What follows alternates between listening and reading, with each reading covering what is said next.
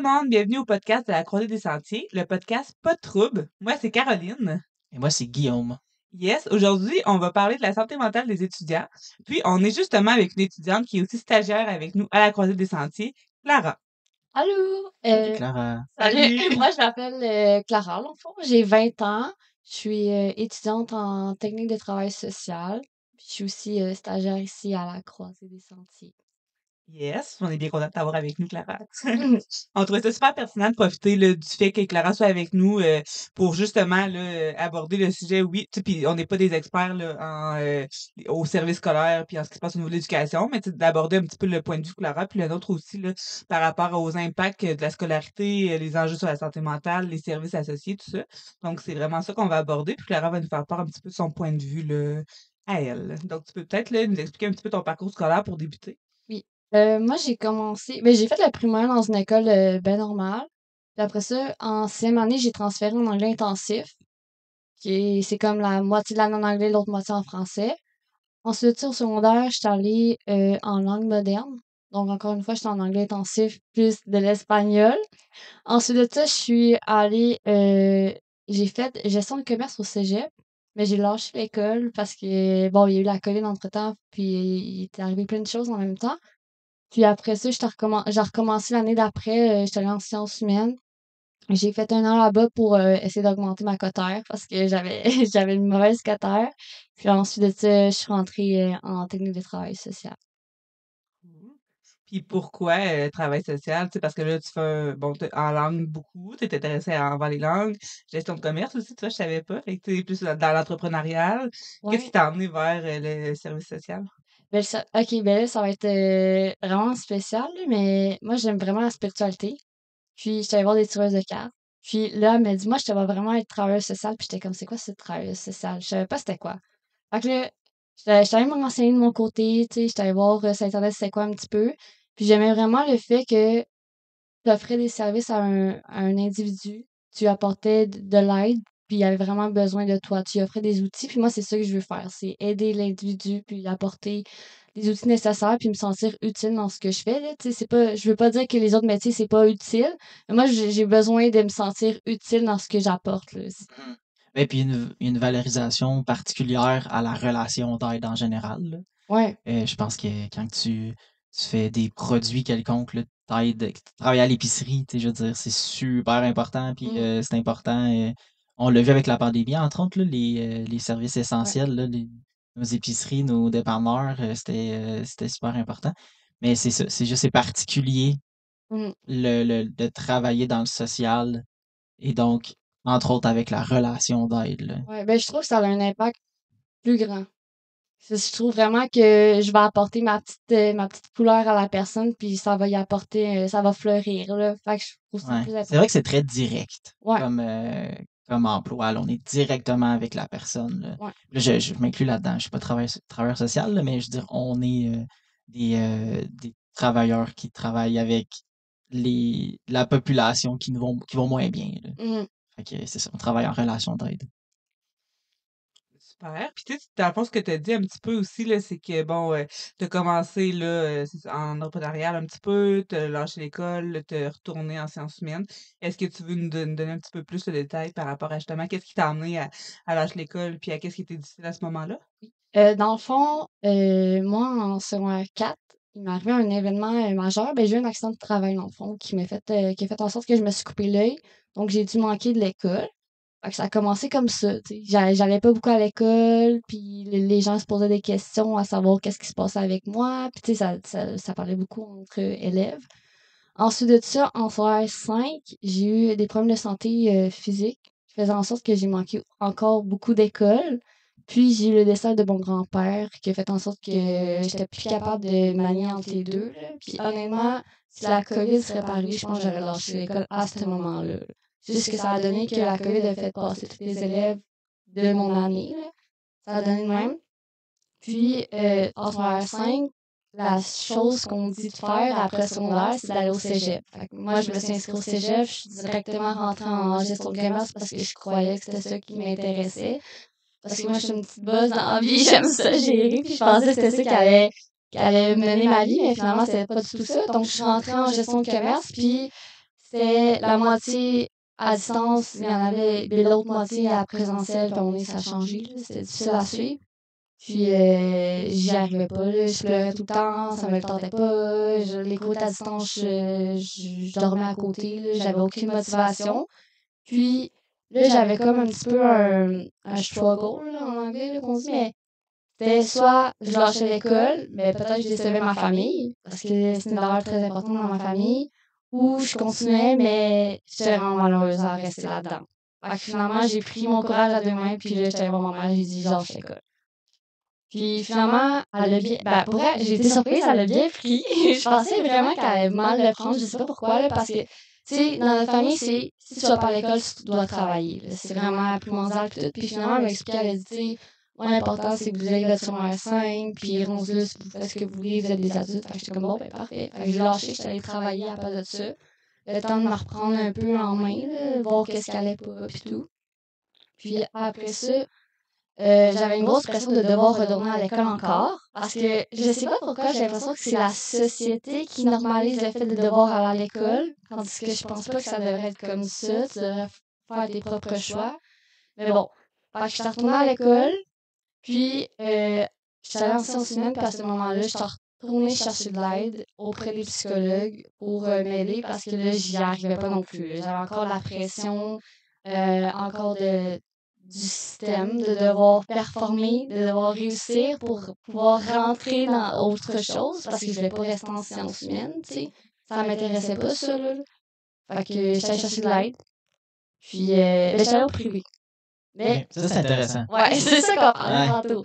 Mais c'est ça. Dans le fond, j'étais allée au privé parce que je, je pensais que les psychologues d'école, c'était simplement pour l'école. Actuellement, j'avais peur de devoir juste parler d'école alors qu'il y avait aussi des problèmes à la maison qui se passaient. Puis, tu sais, je voulais comme manier les deux. Fait que j'y allais pas. Fait que ça m'a coûté vraiment beaucoup d'argent à aller voir des psychologues. Puis, j'avais pas les moyens de me payer des psychologues. Fait que j'ai arrêté. Mais avant aussi, je pense que je serais allée à, à l'école. Puis c'est une bonne question à se poser parce que ça aurait pu là, que ce soit plus une psychologue par rapport au scolaire. Elle, c'est ça son, son mandat à l'école, puis c'est ça qu'elle fait. Ouais, mais C'est- encore très tabou dans la société, là. Dire que je consulte une psychologue, c'est comme un peu mal vu, là, on va se le dire. Dire que je vais pas bien, c'est mal vu. Ouais, Je je veux dire qu'on va voir quelqu'un parce qu'on va pas bien, c'est très. C'est pas que c'est mal vu, c'est que c'est difficile, c'est ça. Ben, c'est un petit peu mal vu encore. Je pense que c'est mal à la société, puis que c'est difficile à admettre. C'est difficile à reconnaître soi-même qu'on va pas bien non plus, tu sais. Ouais, ben dès que. Ben moi, j'ai l'impression que dès que tu dis que tu vas voir un psychologue, c'est comme Ah, t'es, t'es, t'es fucké, ou comme t'as des problèmes de santé mentale, ou comme. Ben non, je vais juste pas bien, c'est tout, là. Je m'en vais me chercher de l'aide pour m'aider, c'est tout. Mhm. Là, Au contraire, justement, tu sais, t'es pas bizarre, tu vas chercher de l'aide. Ouais. Alors que si tu te casserais une jambe, t'irais à l'hôpital. Mhm. Mais j'ai vu la différence vraiment dans ma technique. Dans ma technique, on en parle. On se le dit qu'on file pas bien puis qu'on on en discute. Mais avant, c'était pas comme ça, là. Au secondaire, c'était c'était le jugement. Le jugement entre nous, là. Ouais. T'as quoi, t'as 20 ans, Clara? Ouais, j'ai 20. Fait que tes secondaire, il est près de toi, là. Ouais. Fait pas longtemps de ça, là, c'est encore comme ça, là. Non. Puis dis-moi, tu toi, qu'est-ce qui t'a amené vraiment? C'est quoi les signes qui ont fait comme, hey, là, c'est vrai que je vais pas bien? Ouh, bonne question. Euh, ben, premièrement, je pleurais tout le temps. Sans raison. J'étais dans l'auto puis je pleurais. J'avais plus de motivation. Bon, surtout à l'école. Mais j'avais plus de motivation à voir ma famille, à aller travailler. Je voulais rien faire. Je voulais rester dans le lit, écouter Netflix. Puis je pleurais. Puis là, j'étais comme, ah, ça va pas bien. J'étais allée voir ma mère. Maman, j'ai besoin d'aide. Ça m'a aidé. Ben, très bonne solution, là. Tu t'es référé à quelqu'un de confiance que tu connais. Ouais. Ouais, Mais je voulais puis- pas, je voulais pas en parler à ma mère. Je voulais pas. Elle m'a dit, tu sais, je suis là pour toi, on peut en discuter. Sinon, j'ai besoin de quelqu'un que je connais pas. Mhm. Cool. Mais t'en as parlé à ta mère en disant, en lui nommant que ça, que ça allait pas Ouais. bien. tu sais. Ouais. Puis c'est- c'est c'est ça l'important parce que souvent, euh, effectivement, qu'on n'a pas tous les outils là, à notre disposition, là, surtout quand on est un petit peu plus jeune. Fait que juste de nommer à quelqu'un à qui on fait confiance que ça va pas, mais cette personne-là va nous aider à trouver la bonne ressource pour nous. Viens on va appeler au CLSC, viens on va aller voir cet organisme-là que je connais, euh, ou bien euh, on va t'en trouver un psychologue. tu c'est ça qui est le fun, c'est parce que ce que tu nommes, c'est vrai, tu Pardon. d'aller voir ta mère parce que tu veux te confier, mais que t'as pas nécessairement envie de confier à elle Ouais. parce que t'as le droit à ton, ton jardin secret. Puis cette personne-là, de toute façon, c'est peut-être pas la personne qui est la plus outillée pour t'aider non plus. Fait que, tu sais, le service psychologique, puis le service, tu sais, psychologue, on parle de psychologue, mais au secondaire, au cégep, il y a aussi des travailleurs euh, sociaux, euh, psychoéducateurs, éducateurs font du très bon travail aussi. Là. C'est ça, puis eux, justement, leur job, c'est de te recevoir dans la confidentialité. Fait que de pas tout dévoiler, puis c'est correct. C'est correct de dire comme, Hey, moi, j'ai envie de me confier à lui, puis il va m'aider. Puis après ça, ben, à mes parents, je leur dirai strict un minimum ou à ma- C'est correct, c'est pas parce que c'est une personne de confiance qu'on est tenu de tout dévoiler non plus. Puis après ça, ben. Le travailleur social, l'éducateur fera cheminement Ouais. avec toi à ce moment-là, là. J'ai même envie de rajouter que euh, c'est ça, il y, a des, il y a des spécialistes qui sont là pour, pour ça, pour vous faire un suivi psychosocial, pour vous écouter, qui ont étudié là-dedans, qui sont, qui sont outillés pour répondre à, euh, à, à tes questionnements, à t'offrir des outils, à t'offrir des stratégies. Fait que non seulement c'est un service qui est de, de qualité puis qui est super approprié, euh, mais ce qui est cool aussi là-dedans, c'est que nos parents restent nos parents. Nos amis restent nos amis. Moi, ça, c'est- quelque chose que, en travaillant ici, j'entends. Euh, j'ai- des suivis ou que j'ai déjà eu des suivis où que euh, la personne, ce qu'elle me disait, c'est que ah, je me suis rendu compte que je parlais vraiment beaucoup des choses qui n'allaient pas avec mes amis. Puis mes amis, je les aime, sont fins, puis ils m'écoutaient tout le temps. Mais là, j'ai envie que mes amis soient mes amis, que ce soit des, des, des gens avec qui je fais des activités pour me changer les idées, puis qu'on jase, puis que ça soit positif. Puis le bout, tout ce que, ou travailler mes blessures, ben, je vais voir le professionnel. Fait que ça fait que dans ton cercle social, tout le monde a son rôle. Puis nécessairement que éventuellement, ça peut être difficile pour les amis, pour la famille de recevoir tout ça. Là. Je pense que quand c'est des bonnes relations, ça, ça, ça leur fait plaisir. Mais il y a quand même un, il y a quand même des limites à, à ce qu'ils peuvent faire aussi. Là. J'aurais envie d'avoir aussi ton avis, Clara. Tu sais, euh, tu me disais, ben là, on- là, dans ma technique, on en parle, là, on est ouvert sur ça, puis tout, puis peut-être dans les autres techniques, euh, c'était quelque chose qui était plus tabou, que tu sentais qui était moins parlé. Est-ce que tu remarques, là, tu sais, euh, en ayant plus cette vision-là, peut-être actuellement, au niveau de la santé mentale des étudiants, au niveau de la santé mentale de tes pères, que tu côtoies, tes amis, euh, tu sais, est-ce que tu la sens, cette pression-là, là, par rapport à l'école, par rapport à faire des choix dans la vie, par rapport à, à, à, à notre identité aussi, puis à devoir performer, puis Ouais. les attentes de la société? Ouais, ben c'est ça que je disais à Guillaume tantôt. Je pense que à chaque année de mes études, il y avait toujours une personne qui venait se confier sur moi pour me dire un commentaire comme ça.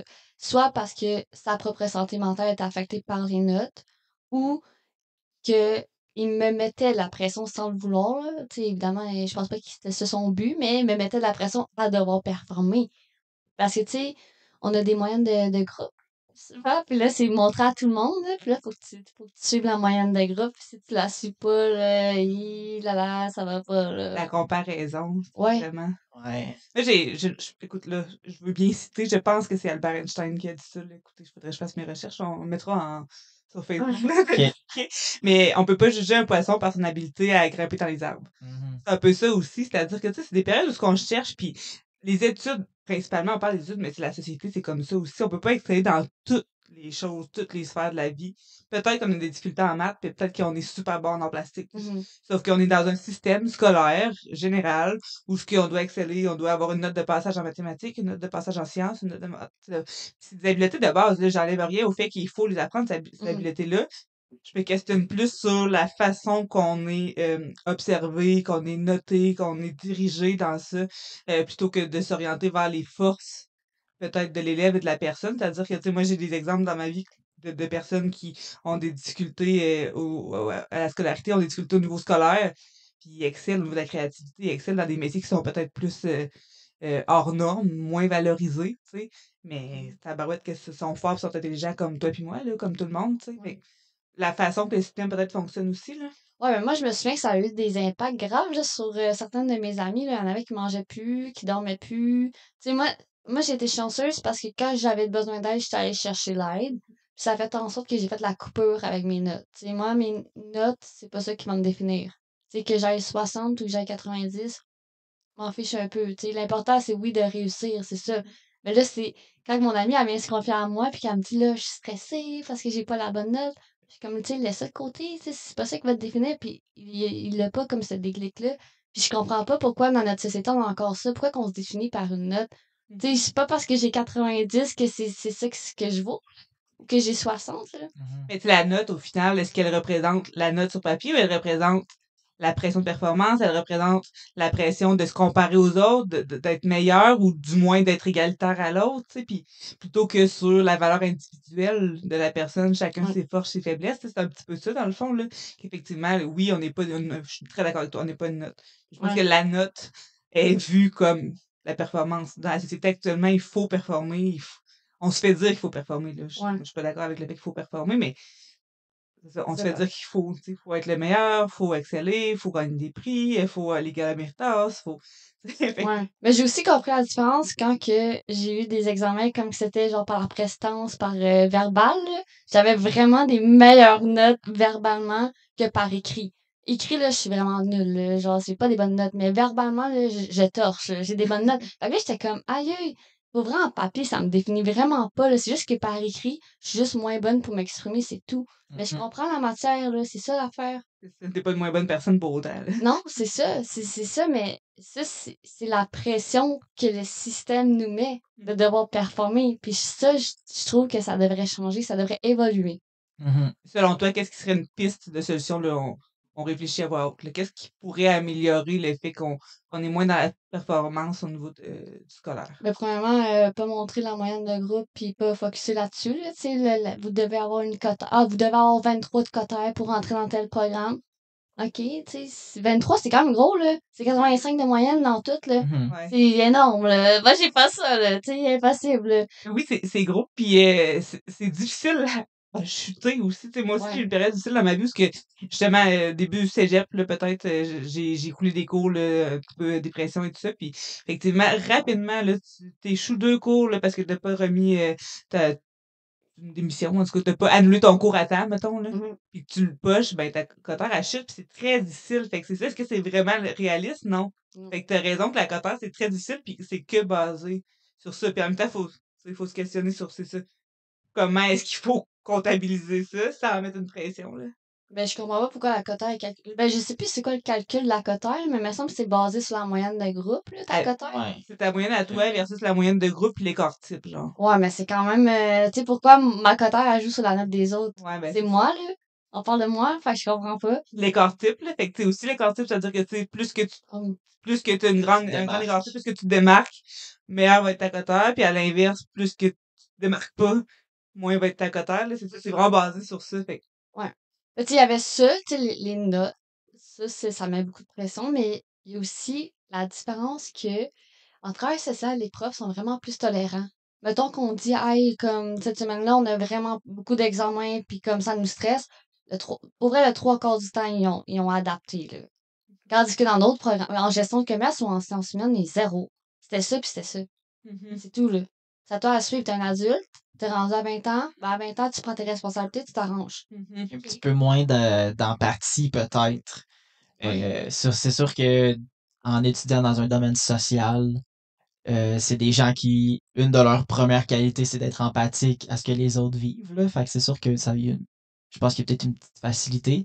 Mais ce que j'entends, c'est que tous les programmes au Cégep mériteraient d'a- d'avoir un petit peu plus d'empathie, entre autres de la part des profs, tu sais. Mhm. Parce que c'est pas vrai là, que de changer l'examen d'une date ou de, de, de je sais pas, là, tu sais, de, de, de couper une partie de l'examen, ça va faire une énorme différence, tu sais. Euh, dans le sens que je pense que les professeurs sont bons pour s'acclimater à la classe qu'ils ont devant eux, puis d'évaluer leur- de leur propre façon le niveau de réussite. C'est pas vrai que c'est juste avec des vrais ou faux. Bonjour à tous, ici Guillaume euh, Montage. Euh, je viens de réécouter euh, cette partie-là du podcast là, pendant le montage, puis je me rends compte que ce que je dis, c'est peut-être un peu maladroit. Ce que je veux dire, c'est que je pense que on aurait à gagner d'avoir plus de compréhension face à la réalité que vivent les étudiants en étant parfois un peu plus flexible sur certaines affaires. Puis après ça, Caroline, elle, elle parle de justement les exigences que les profs ont euh, en, en enseignant. Puis, tu sais, tout ça, c'est légitime. Puis, en tout cas, ce que je disais, c'était vraiment dans le but de, de, de, participer à la conversation, puis en se disant, qu'est-ce qu'on pourrait bien faire, pour que la, situation s'améliore, au niveau des exigences, au niveau de la, de la charge mentale des étudiants. Euh, je- on dirait que j'ai peur qu'il y ait des gens qui euh, nous disent que justement, bon, on veut tout changer un peu le système là, pour accommoder donc les, la, la plus jeune génération. Mais je pense qu'on en est là, tu sais. Je pense qu'on est rendu à se poser des questions. Et voilà, c'était juste un, un, un point que j'apportais que ben est-ce qu'on pourrait être plus flexible, c'est-tu juste quelque chose qui est possible? Fait que voilà, je voulais juste euh, plus nuancer euh, ma pensée. De retour au programme euh, principal. Ouais, non. Ben, moi, je pense qu'effectivement, puis je pense que c'est surtout une question de, de fonctionnement de système, c'est-à-dire que les profs ont quand même aussi leurs exigences à remplir. Ben oui, Ils ont quand 100%. même les critères, les fameux critères du ministère qu'il faut remplir, puis les cotes, puis les ci, puis les examens finaux, puis tout ça. A une partie qui, effectivement, appartient bon à, à l'individu, ou à l'enseignant, ou au technicien, ou à peu importe, de s'adapter au cas par cas. Mais je pense qu'il y a une grande partie qui revient aussi à la façon euh, que le système, tu sais, parce que je compare, puis je regarde des systèmes scolaires, là, écoutez, euh, ailleurs dans le monde, là, où ce que c'est vraiment pas la même façon de fonctionner. Je parle dans les pays, euh, la Finlande, les pays plus, euh, juste Norvège, le norvégien, mais euh, Scandinave. Scandinave, merci Guillaume. où ce que, tu sais, le système scolaire ne fonctionne vraiment pas de la même façon qu'ici, où ce que on va miser beaucoup sur euh, les compétences sociales de, du jeune, sur les intérêts. On va développer les habiletés du jeune, on va viser à ce qu'il soit un individu à part entière, bien et bon dans sa communauté, plus que de performance mathématique, Mm. disons. Fait que je pense qu'il y a aussi une question de société puis de, structure de système à, à se poser par rapport à ça. Maintenant, dans une société aussi effectivement qui est très euh, sais, on... je pense à notre collègue Mawa là, qui me dit souvent comme ici le temps il, il est pas circulaire. là. C'est-à-dire que tu nous ici, le tout rate de, de 8 à 5, puis on va vite, puis on est ici, puis on est ça, on est comme ça. Fait qu'il y a une question, je pense, qui est encore plus grande que, que nous. Ouais, c'est ça. Je pense que, tu sais, on parle de système, là. On parle pas de, de, de- d'individu, je pense, là. Ouais, ça, on, on entre là-dedans, puis on n'a pas le choix un peu de suivre. Puis, euh, effectivement, j'ai, j'ai bien aimé, Caro, la nuance de penser aux enseignants, là, surtout en ce moment. Ouais. Euh, tu sais, je- on dirait, je- là, on parlait un peu du côté des étudiants, mais après ça, j'ai, pensé à l'enseignant qui, dans sa classe, voit que ses élèves, ses étudiants ne vont pas bien. Qui est pas outillé Qui- pour répondre, tu sais, parce Puis qui est pas outillé, ben, puis des fois qui est outillé dans le sens que c'est quelqu'un de super empathique, puis de, mais c'est pas sa job. On peut pas, tu sais, l'enseignant ne peut pas s'asseoir avec chacune des, des personnes, puis prendre le temps de l'écouter, puis de- d'essayer de, de, de, de, de calmer les anxiétés. Mais je pense que les profs le voient, que c'est épuisant, puis que c'est ça, ça les attriste de pas pouvoir venir en aide. Mais après ça, c'est- puis c'est un peu le débat qui se passe en ce moment à- au niveau des grèves et tout ça, c'est je veux les aider, mes élèves. J'ai besoin d'aide, moi aussi. J'ai besoin de services appropriés. Des TES, des psychoèdes dans les classes, dans les écoles en général, il en faut plus. Il faut Ben, plus de temps ça. plein. et là, il y a une grosse partie de la solution. Parce que je pense aussi que on, les jeunes maintenant, en ce moment, qui sont, euh, qui sont à l'école, entre autres même au secondaire, je pense que là, il y a certaines personnes un peu plus, euh, je, je dirais pas ça, et, et certaines personnes qui croient que euh, c'est des, des gens qui vont se plaigner rapidement, qui vont se plaindre rapidement, euh, alors que c'est épuisant la pression sociale qui se passe en ce moment. On a vécu une pandémie. Là, faut que tu continues d'aller à l'école, mais avec l'inflation, tout coûte cher. Tu es un jeune adulte, tu essaies de, de, de partir dans la vie. Ton loyer il vient chercher la moitié de l'argent que tu fais dans ton mois. Euh, les fins de semaine, en plus d'étudier, ben, il faut aussi que tu travailles. Mais moi aussi, ça a été ça. Je pense que ça a été le début de. Mais je trouve qu'en ce moment, c'est particulier. Moi, j'ai un travail temps plein, puis quand même, j'ai, j'ai- je dois réfléchir à ça, là, à, l'épicerie, à l'inflation. Ça, ça a un impact directement dans ma vie. Fait c'est juste, j'ai l'impression que c'est plein de pression d'un peu partout qui, qui, qui crée cette situation-là. là. Ben, certainement. Puis, tu sais, parce que je- le personnel de soutien, on en a parlé, là, mais, tu sais, on parle, écoute, on, on parle d'éducation, là, je suis pas enseignant, je, je me proclame pas enseignant, puis je leur lève mon chapeau, vraiment. On part d'un système d'éducation qui, tu sais, moi, je me souviens, mon père qui m'a dit, moi, euh, j'étais gaucher dans la vie, puis on me tapait ses doigts, puis il fallait que j'écrive de la main droite, là. Ouais. Tu sais, On part d'un système où ce que on est cordé, euh, qu'on, mais qu'on est peut-être 10 par classe aussi avec un enseignant, puis qu'on puis qu'on est dans c'est comme ça que ça fonctionne alors que maintenant on est rendu 30 25 30 étudiants dans une classe pour quand même un enseignant. Puis quand je dis pas outillé c'est ça c'est que tu sais il manque de support il manque de, de personnel de soutien il manque de puis personnel de soutien mon dieu qu'on les valorise mais on bon ils ont, ils ont des enjeux aussi là c'est à dire que c'est ça ils ont les temps pleins sont difficiles à avoir euh, les conditions sont pas super super fait que tu sais en manque fait le système de, de, de, de scolaire fait en sorte que on doit s'adapter avec des outils qu'on n'a pas puis qu'on n'est plus dans une société où ce qu'on peut dire marchons toutes pareilles. sais. Puis on le sait, là, nous on le voit, nous, la santé mentale, la santé mentale des jeunes actuellement, euh, taux de dépression élevé, taux d'anxiété élevé, estime de soi, confiance. Fait que les, les, les classes maintenant sont remplies de plein de problématiques ici et là qu'on n'arrive pas à rattraper puis qu'on devrait. C'est qu'on devrait avoir un support, un soutien. Et que je pense qu'il y a vraiment quelque chose à, Ouais. à, à le dire, puis c'est c'est ça. Ben, puis si on y va d'un côté un peu plus positif, tu sais, de, euh, je pense que ce qu'on fait à la croisée, là, je vais pas, je vais pas me vanter, là, mais ce qu'on fait à la croisée, je pense que ça fait partie de la solution. Quand on fait des ateliers de prévention, que ce soit euh, à l'escale, que ce soit dans les maisons des jeunes, au centre d'éducation des adultes, juste un petit atelier sur l'anxiété, ça vient normaliser, ah mon Dieu, ok, c'est comme ça que je me sentais l'autre fois, je comprenais pas ce qui se passait, si c'était peut-être la première fois, ça vient mettre des mots, ça vient valider nos expériences. Puis ça, c'est déjà un, énorme début afin de, maintenir une santé mentale positive à long terme.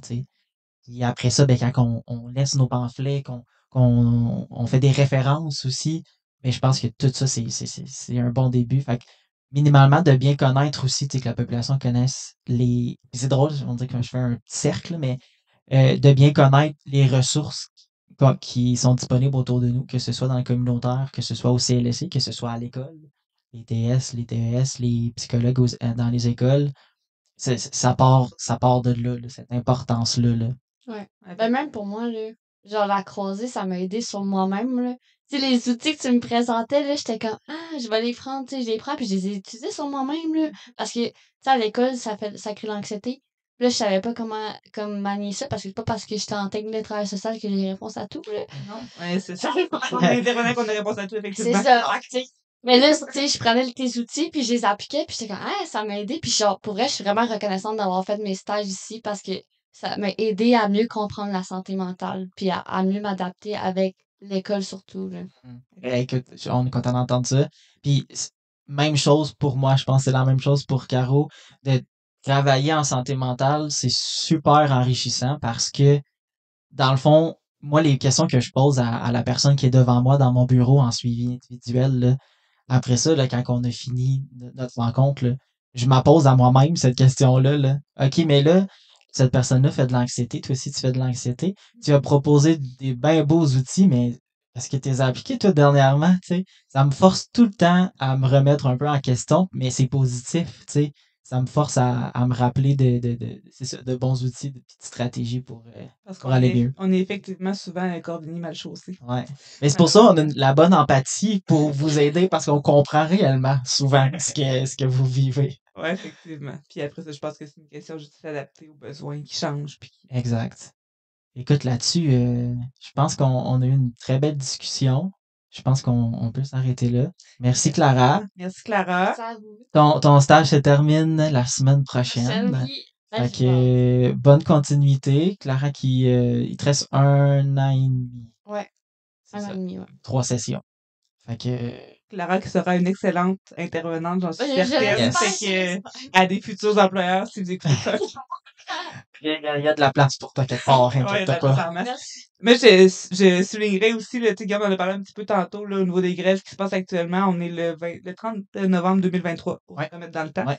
Euh, fait que, euh, tout, euh, ça, je lève mon chapeau, je pense, puis tout mon Yes. support, mon soutien, là, aux grévistes actuels, que ce soit le, le 100%. programme, les infirmières et tout ça. Fait que, euh, tous les métiers sont importants. Dieu sait que les leurs le sont.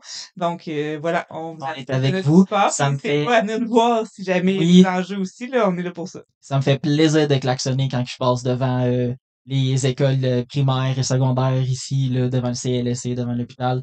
Ça me fait plaisir de klaxonner pour vous démontrer qu'on est avec vous, nous autres aussi. Merci. Merci.